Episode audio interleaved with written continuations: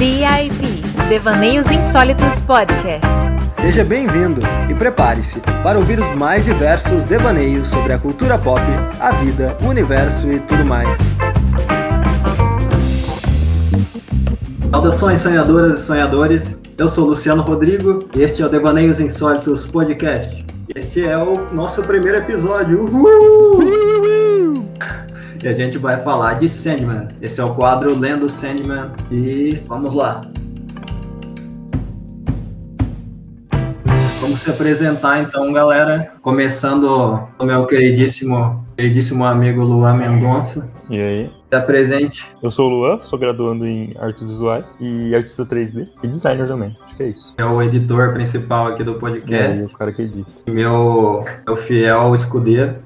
E junto aqui conosco temos a Monique também, presente. Saudações, galera. Meu nome é Monique. Eu sou artista visual quase formada. Só falta resolver o problema do diploma. E redatora freelance. E é isso. Não tenho muito mais para dizer sobre mim, não. Isso aí. Agora nosso querido Alexandre está presente. Olá, galera. Meu nome é Alexandre Romanelli. Eu sou ator, músico e dono de sebo e fui convidado aqui para participar, falar sobre essa grandiosíssima obra dos quadrinhos Sandman e vamos que vamos. Isso aí, galera. E eu sou, como já falei, sou Luciano Rodrigo. Eu sou quadrinista, ilustrador, escritor e essas merdas. Não faço nada direito, mas estamos aí.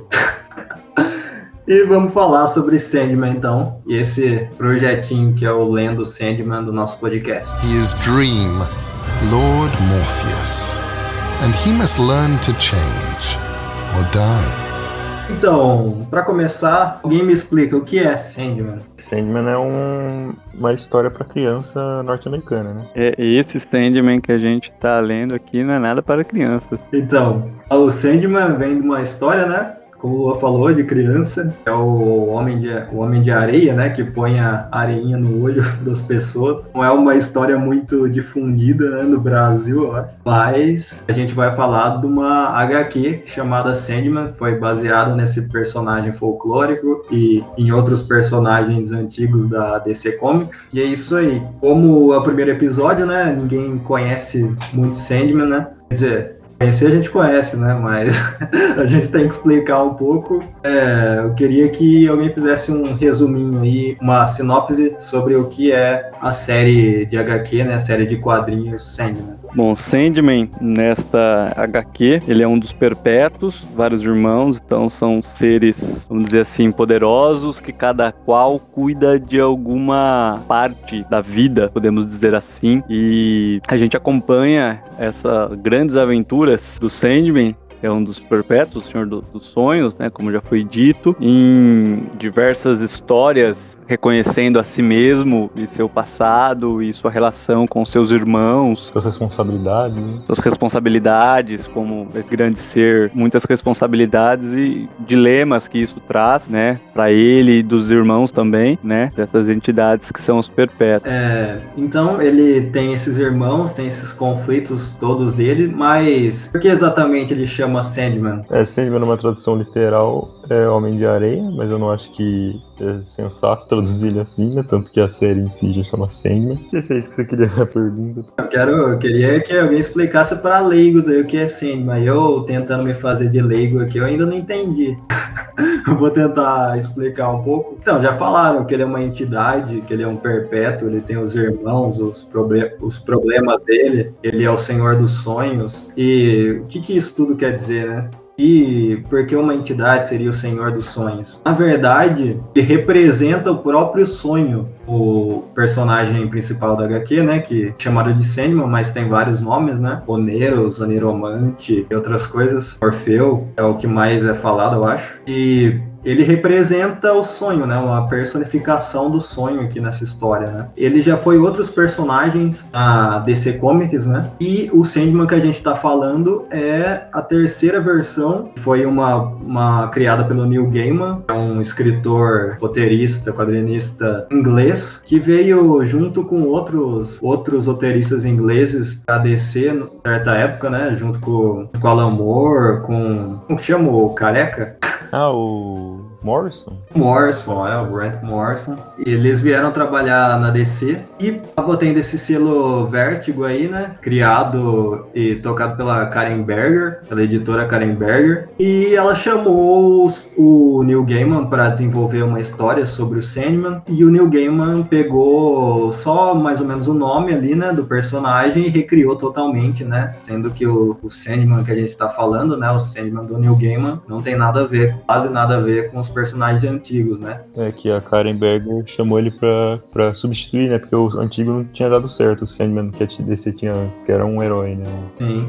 Então, já que você tocou nesse assunto, né? É, o Sandman é uma HQ americana que tá numa revista de super-herói na DC Comics. Então, o Sandman é um super-herói? É, eu acho difícil classificar assim, né? Com certeza não é um super-herói, mas não sei exatamente o que que o Aurélio diz sobre anti-herói, né, para ver se ele entra nessa classificação, mas eu também acho que não, assim, ele, eu acho que ele se sobrepõe a essa, essa dicotomia, assim, né, ou querer se enquadrar, e eu acho que isso que é que é legal, sabe? Que transforma ela numa HQ incrível, assim. É, não poderia nem dizer se, se, ele é bom ou ruim. É, eu acho que ele não entra nessa classificação, assim. É praticamente uma força da natureza. Sim, e aí isso deixa o quadrinho muito mais interessante, né? Porque ele não, ele não precisa ficar preso a estereótipos, assim, né? E ele consegue tocar em vários outros assuntos que, né, talvez não entrassem no mundo de, ah, um, um herói, um anti-herói, né, e tal. Ele consegue extrapolar, assim. Eu eu acho isso muito sensacional. Esse, e esse quadrinho, né, foi publicado por várias editoras no Brasil durante os anos, né? Hoje em dia ele é publicado pela Panini, né? Tem a, as versões definitivas, a versão comemorativa. Agora dá para você ler toda a história, né? Ao pegar as edições da Panini. Em outras outras edições foram lançadas até o final, né? A da Globo e a da Conrad, se eu não me engano. E a que tá no mercado atualmente é da Panini, dá para você ler tudo que foi feito de série até agora. Quer dizer, tudo que foi feito de cinema na clássica, tem tudo, né? 75 episódios. Né? 75 episódios. E, falando da HQ aqui no Brasil, né? A gente vai ler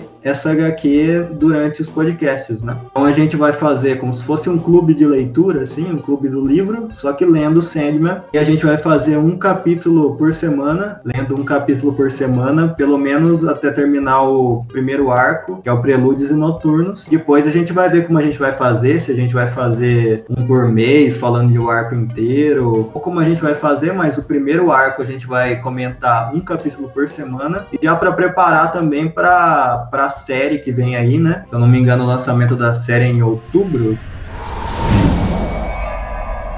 Vou falar um pouquinho aqui das, das edições que foram feitas aqui no Brasil, né? A primeira é a da, da Globo, em 75 volumes, tipo, acompanhando, né, o, o lançamento original lá do, dos Estados Unidos, que também foi em 75, né? Depois vem esses compilados. Ela começou em novembro de 89, segundo o Guia dos Quadrinhos. Estou analisando aqui, é uma ótima ferramenta, se alguém não conhece, é muito legal para ver o que foi lançado, o que não foi, tal, as datas, as capas, né? Galera que gosta dos quadrinhos já, já deve conhecer. E ela teve um, um período de, de um hiato aí, né? Um tempo, acho que 95 não se lançou nada e tal, e depois ela continuou e foi, né, a edição inteira lançada na 75 da Globo. Aí depois a Conrad voltou, se não me engano, em 2004, 2005, conferi aqui, 2005, junho de 2005, aí lançou 10 encadernados, que a galera disse que são os, a edição nacional a melhor edição, né? E eu concordo também, por, pelo tamanho dela, tem depois a da Panini, a edição definitiva, mas eu acho muito grande, né, meio desconfortável, assim, às vezes para você ler, pra você carregar por aí, né? E tem vários extras também nessa edição da Conrad, super legal. É, ela não é uma edição tão fácil assim de achar, né? Por já tá, tá, quase extinta com rádio aí, que anunciou que vai voltar, etc. Mas, né, por já ter muitos anos de, de lançamento. Mas ele mexe você acha, não é um valor assim tão barato, mas, né, pesquisando assim, é uma coisa que vale a pena. Ainda mais nos preços do quadrinho hoje em dia, é, talvez não saia tão caro. E agora a quarta, ah, tem a terceira edição, que é a da definitiva da, da Panini, que aí já tem com um novo, uma nova cor, né? Isso é importante ressaltar aí, a gente vai até comentar depois à frente, né? Dos desenhos, como é que fica numa nova colorização. Então vale a pena, de repente, se você quiser, se isso for importante para você que vai ler, e é, né? Porque você mudar a cor de um quadrinho, né? O quadrinho é muito mais do que as palavras ali, né? Muito da, da carga gráfica dele. Então, isso já muda nessa edição da Panini definitiva. E agora está sendo lançada a edição de 30 anos, que está no seu quadrinho número 9 agora, né? Está em pré-venda, se não me engano. E já tem alguns esgotados, isso é uma triste notícia, mas eventualmente eles vão aparecendo. O número 4 tá esgotado um tempo atrás, já voltou, né? Então, de repente, ainda dá para correr atrás e, e, encontrar aí para quem quiser ter essa obra em casa, né? Nessa nova edição, que é de capa cartão, não é capa dura, mas é um formato gostoso, é qualidade de material muito boa, né? Ela começou num precinho interessante, ela tá terminando num precinho não tão legal assim, né? A pré-venda do número 9 tá por R$ 86,90, né? Então, talvez não é seja tão acessível assim como foi no começo, que acho que variava de uns, deixa eu ver aqui quanto que foi lançado o primeiro, R$ 35,90 o preço de capa da primeira, né? Para 86 nessa 9. Na pré-venda. Na, é, o preço de capa, né? Mas eu acho que também esse o 9 é o, o é o Entes Queridos, ele é um pouco maior, mas mesmo assim, para quem tá acompanhando aí o mercado de quadrinhos de, no, nessa virada dos anos 2020 para 2021, viu que tá tendo vários aumentos aí, mas não é sobre isso que a gente vai falar. E é isso. Imagina Imagina, quando chegar aquele imposto de 12% nos livros, então. Eita, vai rolar isso? Ah, tá, tá tendo essa conversa aí, hein? É porque o, os livros, eles são livres de impostos, Sim. eu acho, alguma coisa Sim. assim. Agora vai ter, vai ter imposto e vão botar, sei lá, 12%, eu acho sei se é do valor do livro, mas vai ter 12% de alguma coisa em cima do valor do livro. Eu acho que, levando isso em consideração, né, essa informação de que os livros eles são livres de impostos, eu não sabia, mas pensar que mesmo dessa forma eles são absurdamente caros no Brasil, né? Livros comuns, quadrinhos, qualquer coisa assim, impressos, eles são muito caros. Aí eu acho que para quem tá ouvindo a gente e deseja acompanhar, né, a leitura, e geralmente não rola muito, dependendo de quem é a pessoa, não rola condição de bancar o, o valor que é, né? Sei lá, comprar, assim, investir em Sandman, assim. É, cara, eu, eu não teria condições. Eu, eu, antes eu não tinha contato com essa leitura e para eu conseguir acompanhar e pra gente fazer esse, esse bate-papo aqui, eu tive que é, buscar na internet. A internet é nossa amiga nesse sentido. E eu acho que vale a pena, né? Eu sou meio que adepta da pirataria, assim né? Justamente por isso, porque não, não rola condição. E aí você entra na internet, acho que é fácil encontrar para vocês conseguirem, né, acompanhar e, e, ler junto com a gente, porque afinal de contas a gente está aqui conversando, falando, mas a esperança é que a comunidade cresça nesse sentido, né, para que todos consigamos ler Sandman, né? E aí eu acho que é legal tocar nesse assunto. Então 12% é muito absurdo, velho. 12%. Sim, é pirata, pirataria é uma, uma coisa que, que dá, deixa um pouco mais de acesso à cultura para as pessoas, né? Realmente não é todo mundo que tem acesso. Até clubes do livro normal, assim, que tem na, que tem na minha cidade, eles eles disponibilizam o PDF para as pessoas lerem, né? Então, tipo, se você puder comprar, é muito bom que você compre, que você esteja ajudando os autores e as editoras que estão publicando esse material no Brasil. Mas se você não puder, vai atrás de ver e procurar na internet, não é difícil de achar. Você acha em grupos do Facebook, você acha procurando na internet e leia e leia com a gente assim, porque a gente quer realmente que vocês acompanhem com a a gente, leiam os capítulos de Sandman e comentem com a gente, né? Mandem e-mail, mandem no Instagram. A gente ter essa troca, né? Essa conversa e fazer, realmente uma conversa legal, um debate sobre essa obra maravilhosa que é Sandman. Agora, ô, gente, deixa eu fazer uma pergunta. É uma dúvida que eu tenho mesmo ele tem essa coisa de dos prelúdios e noturno, da, da casa de bonecas. Isso é o que? É uma junção de alguns volumes e aí eles pegam e colocam esse título? São arcos da história, né? Essa estrutura, né? É uma estrutura de roteiro, né? Que chama arco, né?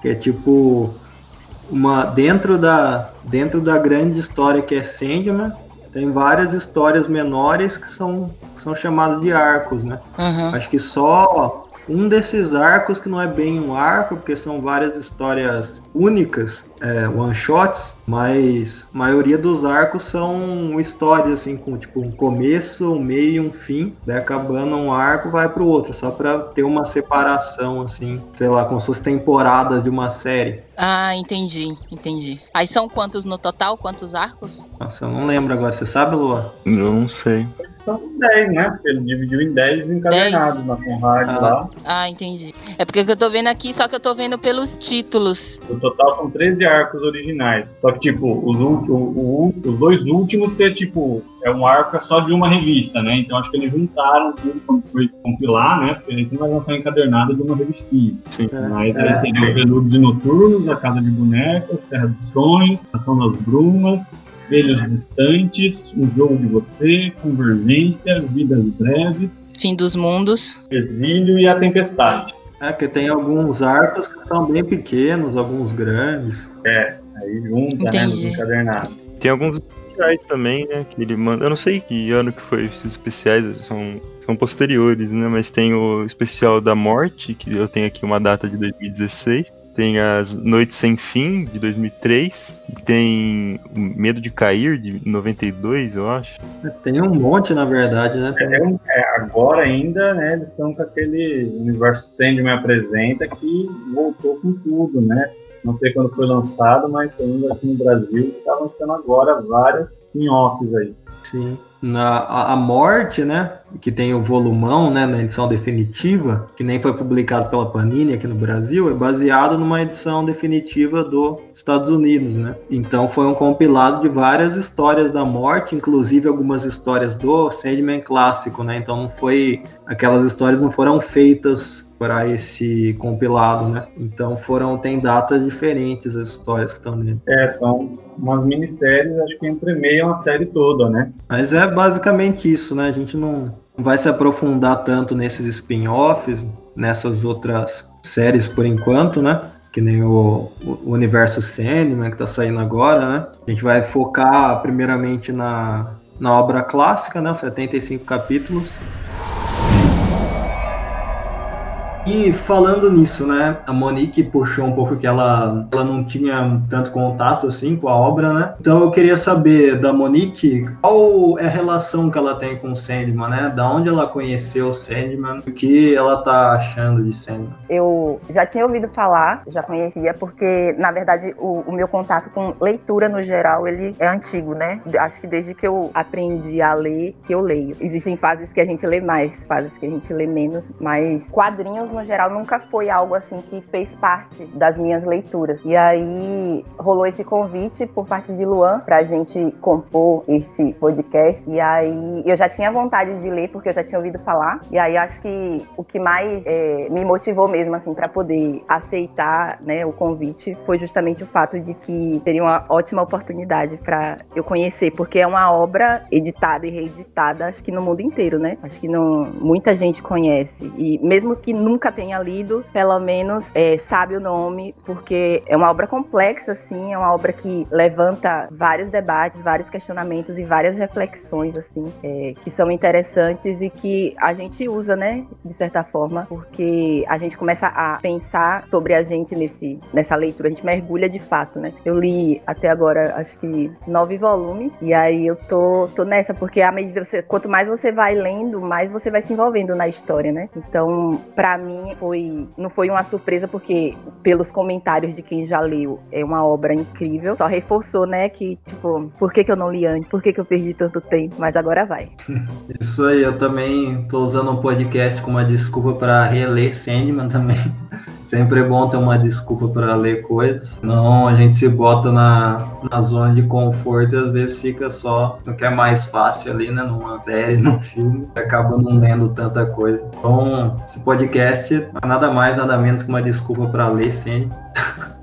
Mentira, não é só isso, a gente quer ter essa conversa, esse papo legal e também se aprofundar mais nessa leitura, né? Então, eu falando um pouco também da minha experiência com o Sandman, acho que se cruza um pouco com a do Luan, né? Então, falar pro Luan, então, fala qual a sua experiência com o Sandman. Então, eu li Sandman a primeira vez há uns bons anos atrás foi apresentado por mim pelo Luciano também. Eu, já ouvia falar assim por cima, mas eu nunca fui atrás. Eu acho que na época eu já gostava de quadrinho, mas eu não, ainda não tinha visto. Assim, tipo, eu acho que nem foi por mim, na verdade. A gente descobriu meio junto, assim, porque a gente ouvia falar de Sandman. É. A gente viu uma, uma menina da nossa classe, né? A gente tava no ensino médio na época lendo, né? E a gente ouvia falar que o negócio era foda na internet. E uma hora a gente resolveu ler, né? Eu comecei a ler primeiro, depois depois Lula foi me alcançando, né? Me passou até. É, a HQ é muito boa. Eu comecei a ler, fiquei vidrado. Eu comecei pela edição em inglês, que foi foi a que eu achei melhor, assim, na época também eu não podia comprar. E eu acho que na época nem tinha um, muito fácil edições, edições do Sandman, né? É, tinha, tinha as edições mais antigas, né? Não faz tanto tempo que. Eu acho que na época que a gente começou a ler, tava começando a lançar as definitivas. Sim. Tinha completado. É, aí eu fui pela, pela internet, né, pelos PDFs, e o, uma dica já, um PDF muito, uma qualidade muito boa, é, infelizmente só tá em inglês, mas foi esse que eu li primeiro, e eu fui lendo no celular, assim mesmo, com a tela rachada, e não, normalmente eu teria desistido, assim, porque é meio, é meio ruim. Ler livro no celular já é estranho, ler quadrinho no celular é, é, triste. Mas, mas eu persisti, foi. Acabei a série e depois li de novo em português. E agora eu tô lendo de novo pro podcast também, minha, minha desculpa também. Inclusive o Lu aqui parece muito o Neil Gaiman, que parece o Senna. Então ele tá praticamente lendo a própria história, por isso é, ele lê tanta vez. eu me reconheci na história, né? Por isso que eu tô lendo todas as vezes. É, claro. E Pode falar um pouco também, Alexandre, sobre sua experiência com o Sandman? Sandman, eu li não faz muito tempo, faz uns dois anos que eu li ele, mas já há muito tempo ele me chamava atenção, assim, por ser um quadrinho tão renovado, assim, né? Eu, eu aprendi a ler com Turma da Mônica, assim, né? Vamos dizer, com Gibi. Nunca fui de ler super-herói, eu li Spawn, mas eu gostava muito do, dos rolês da Vertigo, assim, né? Eu li Y, O Último Homem, foi um dos primeiros que eu li também. E aí eu olhava pro Sandman e falava, pô, onde eu vou começar a ler e tal tal. Aí por ter um sebo, chegou a coleção. Aí eu falei, pô, tá na minha mão aqui, entendeu? Vou, é a hora, é a chance perfeita de, de ler. E foi uma grata surpresa, assim. Foi muito, muito legal, assim. Vários pontos que a história toca, né? Vários contos. Eu gosto muito de contos. E aí vocês vão perceber que Sandman, às vezes, é uma reunião de contos, assim. Tem as sagas maiores, mas às vezes um quadrinho é apenas um pequeno conto ali, né? Alguma coisa.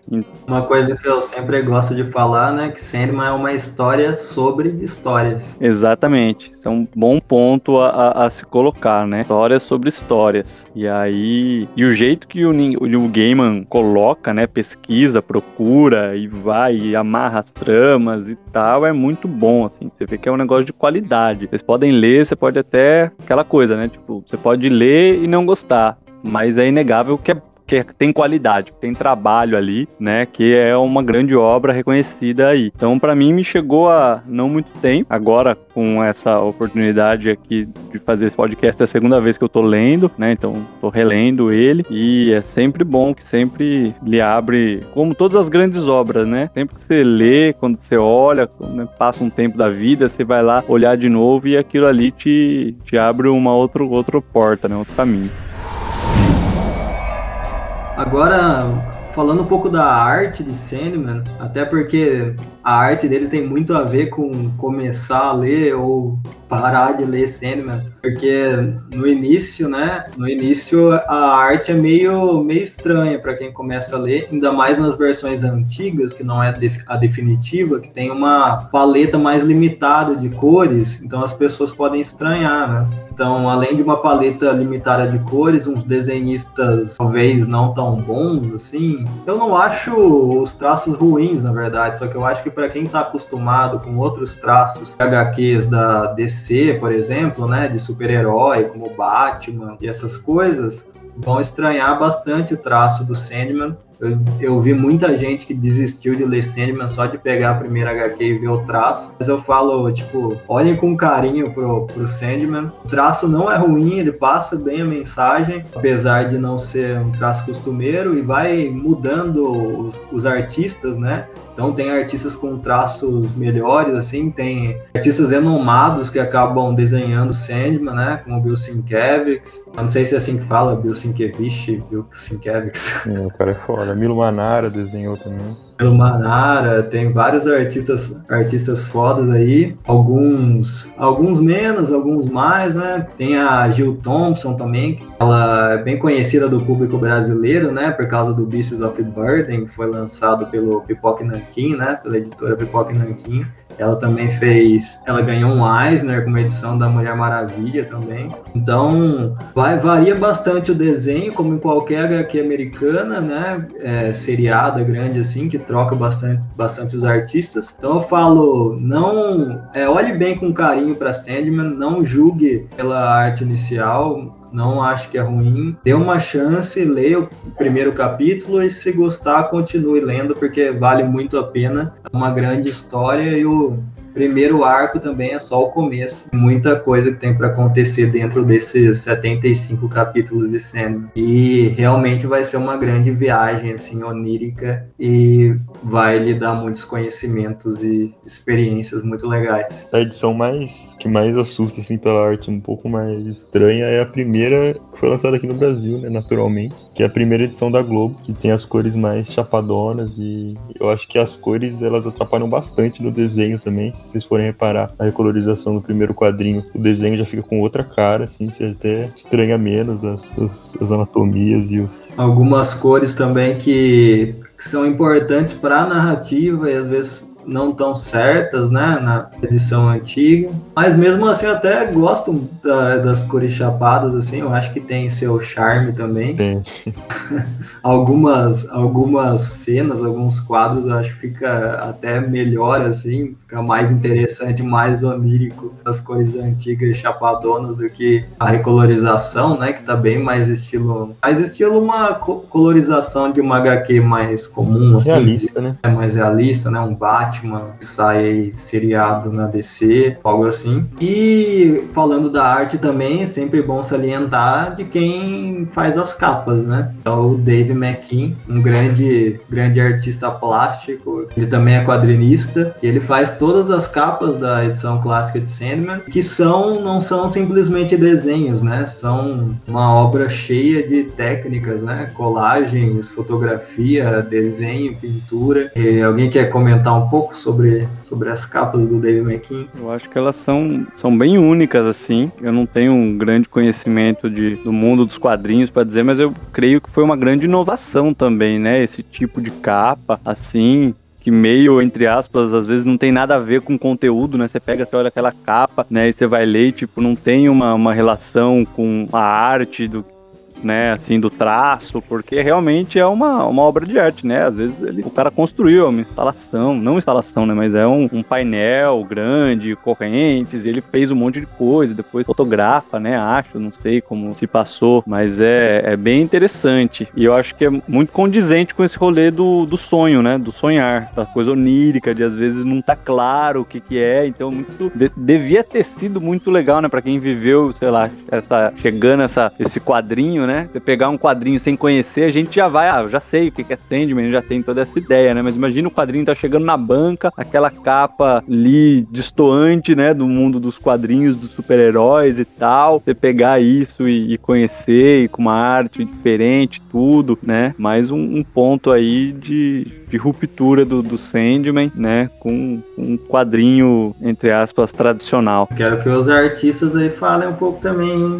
Dave McKean, o amo e aí, ó, dois artistas visuais aí. É, eu sou graduando, a Monique que é. Eu tenho diploma. eu não. Me tire desse bolo que eu não sou fermento.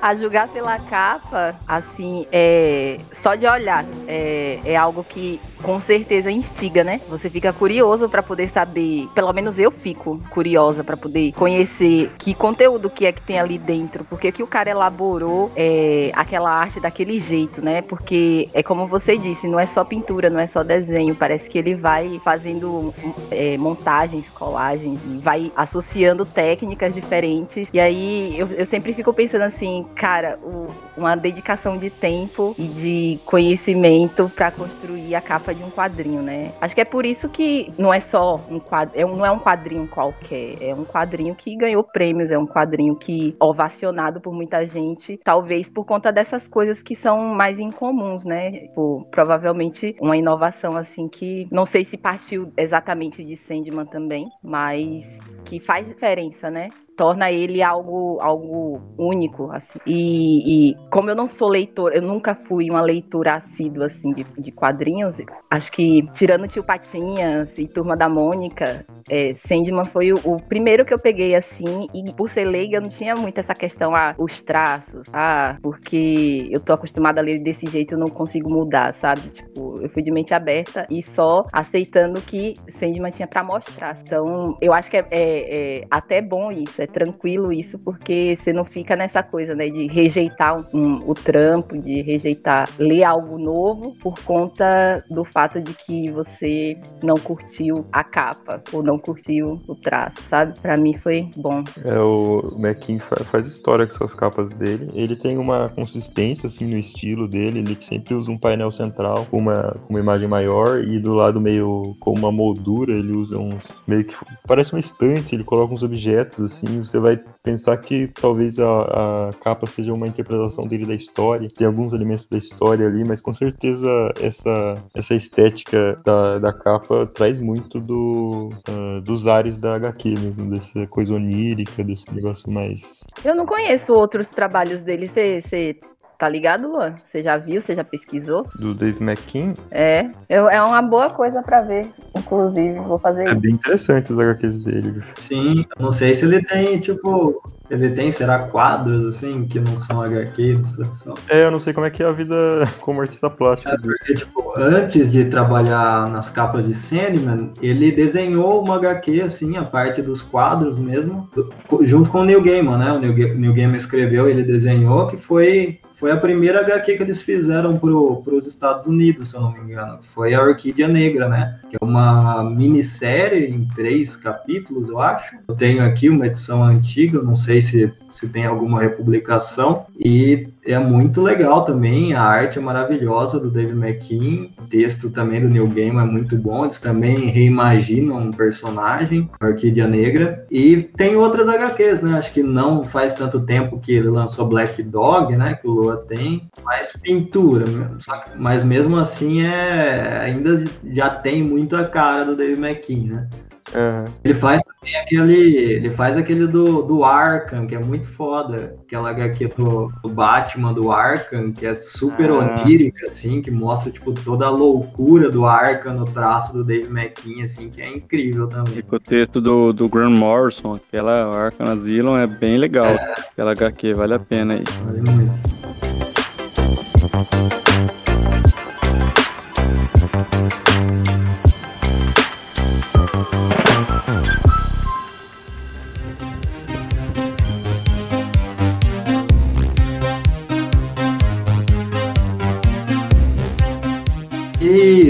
Sobre a série, vocês viram as notícias, alguma coisa assim?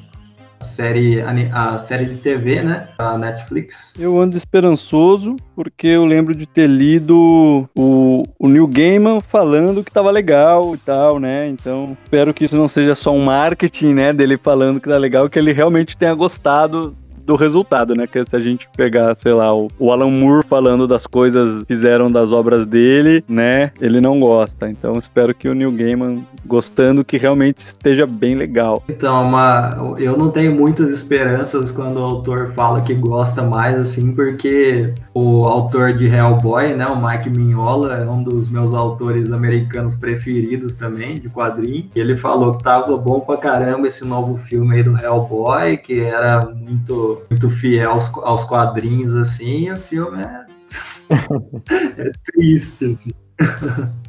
Acontece. Eu, eu acredito que vai ser legal essa série da Netflix. Eu não tô esperando uma grande coisa, assim, uma série grandiosa, mas eu acredito que vai ser legal, sim. Eu tenho o pé atrás pelo, pelo realismo da série e em contraste com o estilo da, da história do, Sandman mesmo na HQ, né? Eu acho que, que esse realismo muito, muito marcado com os atores e tal, acho que me tira um pouco da, da história. Acho que é, vai ter que ser, vai ter que fazer muita adaptação, né? Eu vi que muito, a, a maioria das obras que são baseadas nos as coisas do Neil Gaiman, né? Tanto quadrinho quanto livros que ele escreve, quando são feitos assim, os caras pedem pro Neil Gaiman ver e os cara e se o Neil Gaiman vê que tá muito parecido com a obra dele, ele fala: "Meu, vocês é artista aí, vocês têm que criar em cima disso, não fica em cima do material que já tem. Se a pessoa quer ler a minha HQ, ela vai lá e lê a minha HQ, né?" É. Olha, interessante. Ele encoraja os produtores ali, os, os criadores ali que estão fazendo a adaptação da obra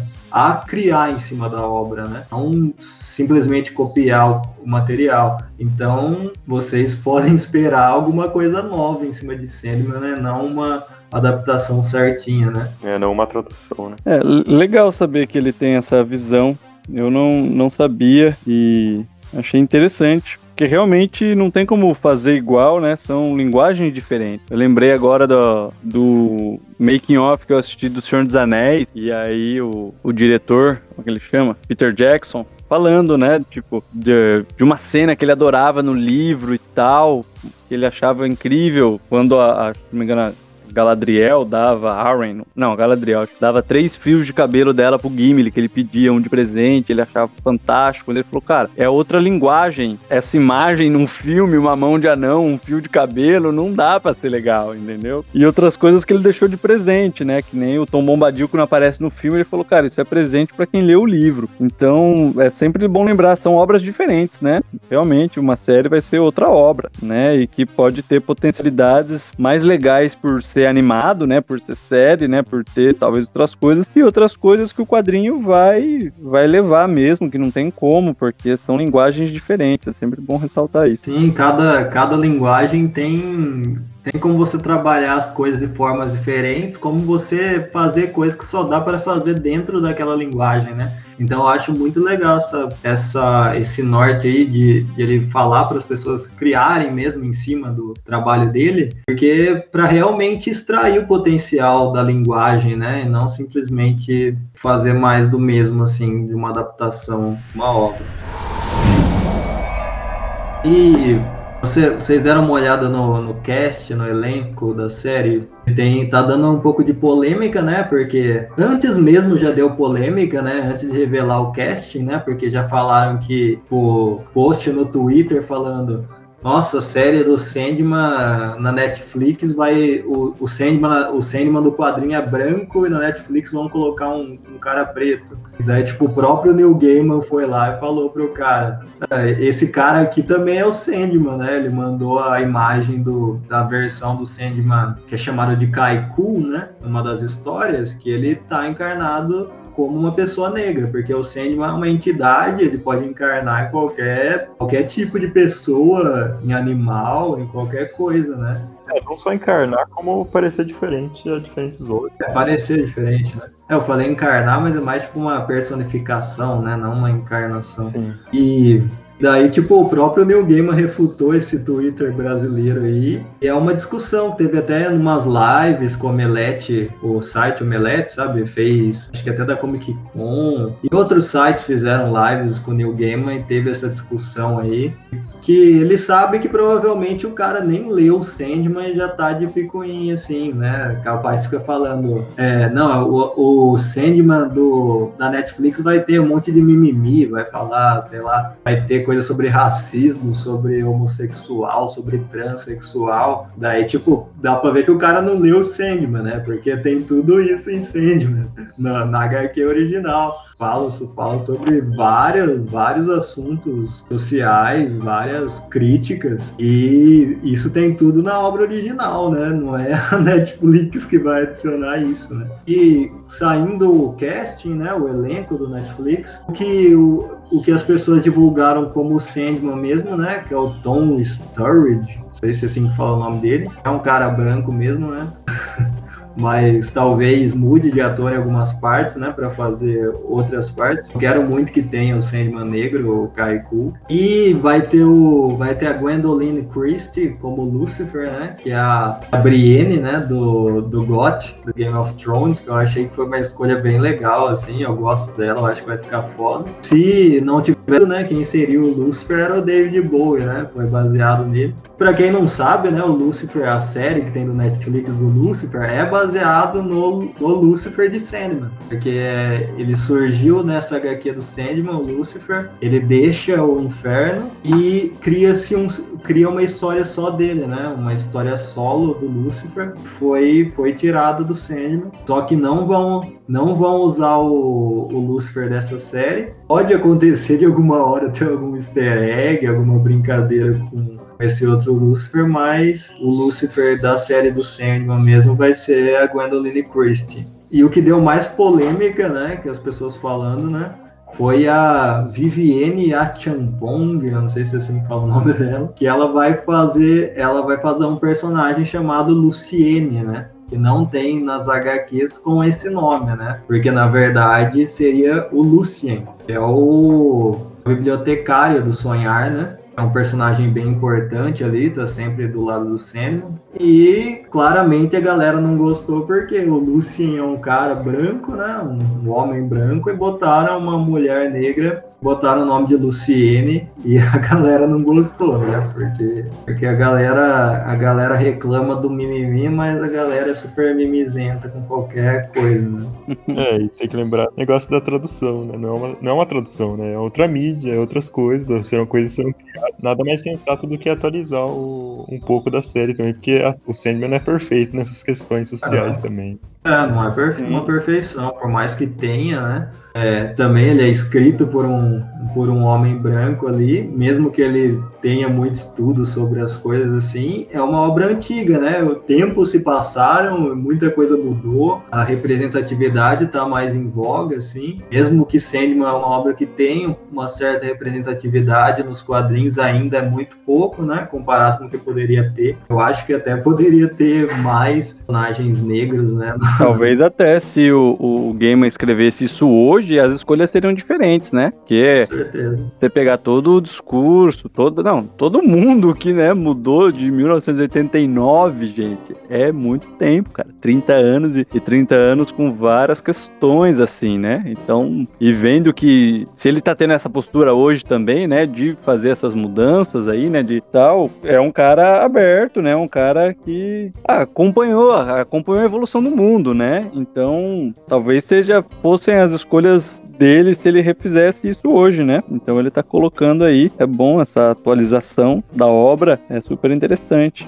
Diz muito sobre o artista também, né? O próprio Deuses Americanos, que ele escreveu o livro e também foi adaptado para a série, tem bastante representatividade, né? Tem bastante personagens negros, tem personagens de, de outras etnias também, fala sobre várias religiões, fala muito sobre racismo também. Então, eu acho que ele ele sempre está pensando em cima disso, então eu acho que é realmente muito importante você sempre pensar em representatividade, pensar no panorama atual do mundo, assim, em cima das obras do Gaiman. Daí, daí o Charles Dance tá como Roderick, é o Roderick Burgess, né, que é que é meio que o vilão da, do primeiro arco, e é o cara do Game of Thrones também, né? O Tywin Lannister. Acho que ficou muito legal, assim, tem bem a cara do Burgers, assim. Não é tão detonado quanto o Burgers, mas acho que dá.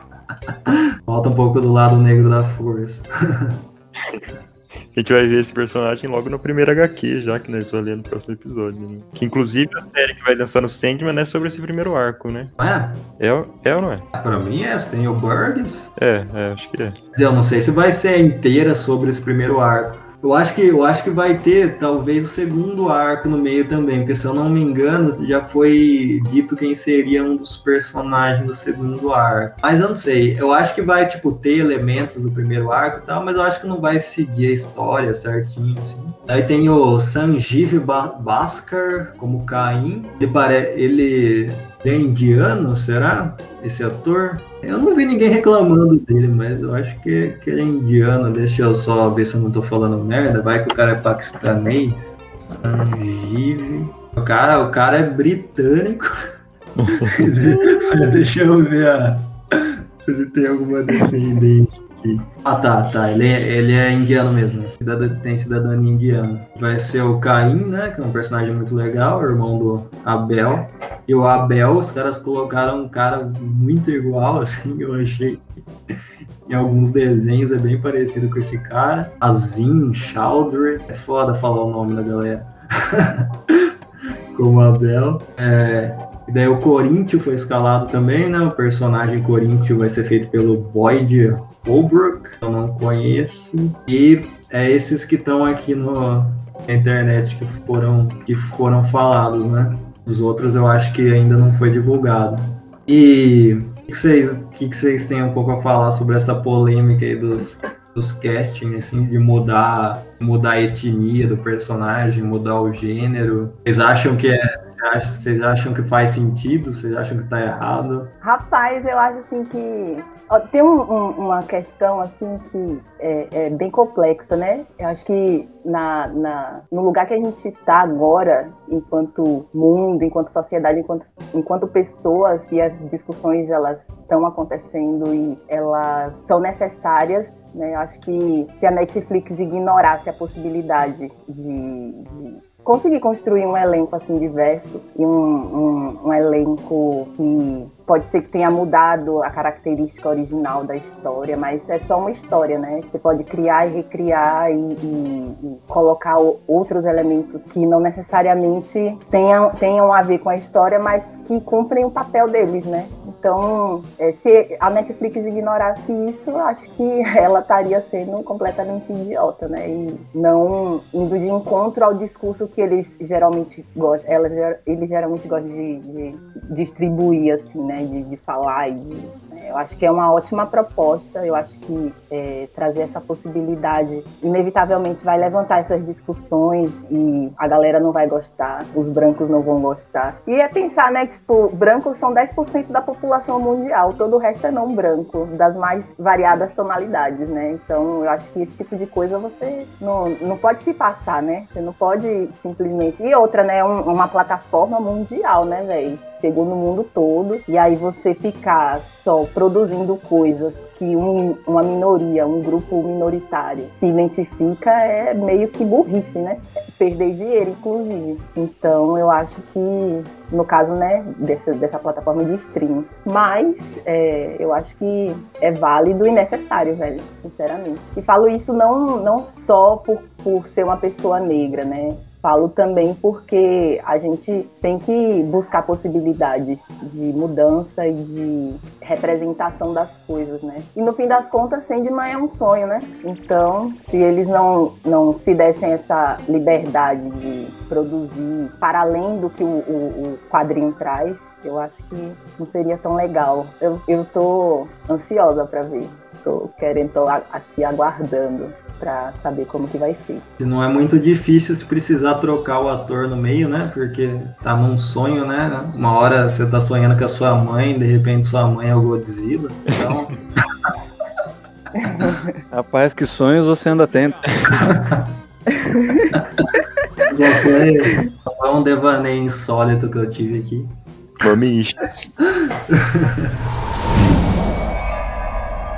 Outra adaptação lançou da Amazon recentemente, né? Que a gente precisa falar também, que é o audiolivro, né? Sim, o audiolivro. Ah, é, né? Quem sabe mais falar é o Luan, que escutou alguns. É, o audiolivro só lançou em inglês, né? E é meio difícil de traduzir justamente pelo, pelo caráter dele, né? Ele É, teria que fazer toda uma dublagem, né? É, e é um negócio trabalhoso, assim, não dá pra du- dublar por cima do que foi feito, né? E o audiolivro, ele foi lançado pela Amazon, mas ele não teve muito negócio de casting também, porque não tem imagem, né? Então eu nem sei quem foi que participou. Eu sei que o Neil Gaiman foi quem dublou o Sandman, o personagem Sandman, na, na série, assim, no, no Que audiolivro. legal. É, foi ele mesmo que dublou. Agora do resto eu não sei quem foi, mas o audiolivro é muito bem produzido, bem interessante e era uma adaptação mais fiel, eu acho, do que, o, do que a série. Ela tem, que nem eu falei é, com a galera aqui, ela tem uns 80% de, do- dos balões são diretamente traduzidos para pro audiolivro, assim, sabe? São lidos literalmente. Mas mesmo assim tem umas cenas novas, né? Que você falou, tem.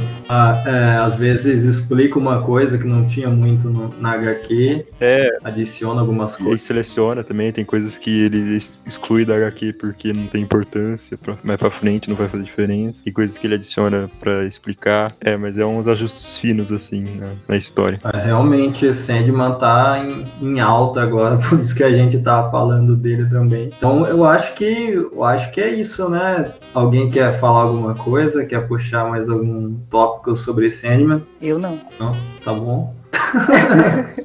Não sei mais o que dizer. finais aí. É, então, é, Sandman é uma obra que tá bem polvorosa agora, né? Vai sair a série agora em 2021. É, eu tinha falado que era outubro, mas não é. É outubro de 2020, parece que começou a ser gravada a série. E parece que tá sem, sem previsão de mês certinho, mas vai sair em 2021 pela plataforma de streaming da Netflix. E enquanto não chega, vamos escutando o nosso podcast aqui, o Devaneios Insólitos, lendo Sandman. No próximo, próximo episódio, semana que vem, a gente vai falar sobre o primeiro capítulo de Sandman, né? O Sono dos Justos. É difícil de falar, porque a minha dicção não deixa. E é o primeiro capítulo do primeiro arco, né? Que é o Prelúdios e Noturnos. Não confundam com Sandman Prelúdio, né? Que é uma obra feita depois da obra clássica, só que conta antes da obra clássica, né? Uma pre prequela, né? Uma prequel, uma prequel.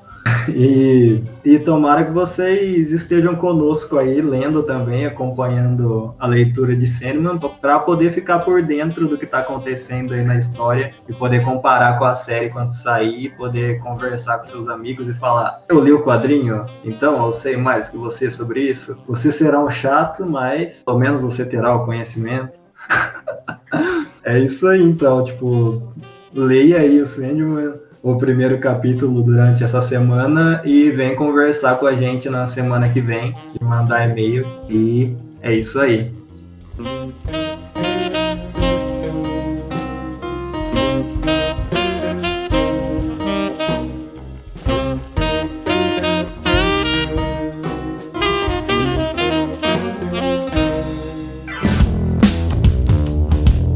É isso aí, galera. Então, ah, tá, tem esqueci das considerações finais aqui, tem que falar da para vocês falarem alguma palavra de sabedoria pra galera. Ai, Minhas palavras de sabedoria se acabaram. Tudo bem? Alguém, alguém, alguém? Leiam quadrinhos e acreditem nos seus sonhos. É, boa. É isso aí então, galera. É, vamos acabando por aqui hoje e nos vemos no sonhar.